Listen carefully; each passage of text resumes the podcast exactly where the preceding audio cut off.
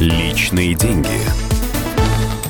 Добрый день. У микрофона экономический обозреватель «Комсомольской правды» Дмитрий Казуров. Сегодня мы поговорим о том, как получать зарплату на удобную вам карту, а не на ту, что предлагает работодатель.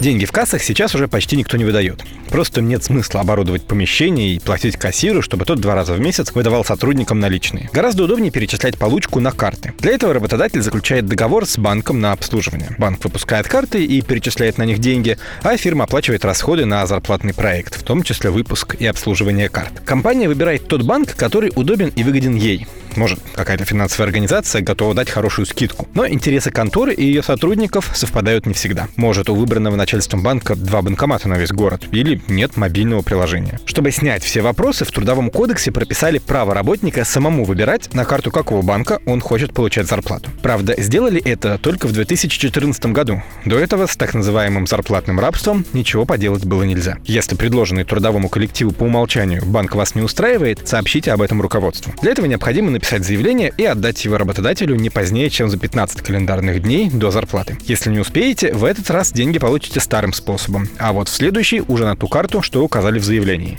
Ну, по крайней мере, в теории. Банк может потребовать с работодателя комиссию за то, что переводят деньги на выданную вам карту. И некоторые начальники пытаются переложить эти траты на сотрудников. Так вот, это незаконно. Работодатель не вправе брать с вас никакую комиссию за выплату зарплаты. Другое дело, что когда вы получаете деньги на ту же карту, что и все коллеги, за ее обслуживание вы ничего не платите. Выдали вам ее на работе, так что родная организация берет эти расходы на себя. А вот если вы перейдете в другой банк, работодатель вряд ли станет компенсировать стоимость обслуживания там. Придется платить из своего кармана. Компании неудобно переводить зарплаты на карты разных банков, особенно если речь идет о небольшой фирме с минимумом бухгалтеров. Прежде чем начать козырять трудовым кодексом, попробуйте поговорить с ними по-человечески. Если работодатель удерживает деньги из вашей зарплаты, спросите, на каком основании и как это проводится по документам. Законных поводов для этого у компании нет нет. Поэтому любая проверка тут же выявит нарушение. Работодателю придется вернуть вам удержанную комиссию с процентами и уплатить штраф за незаконные действия. Поэтому в его же интересах попытаться с вами договориться. Личные деньги.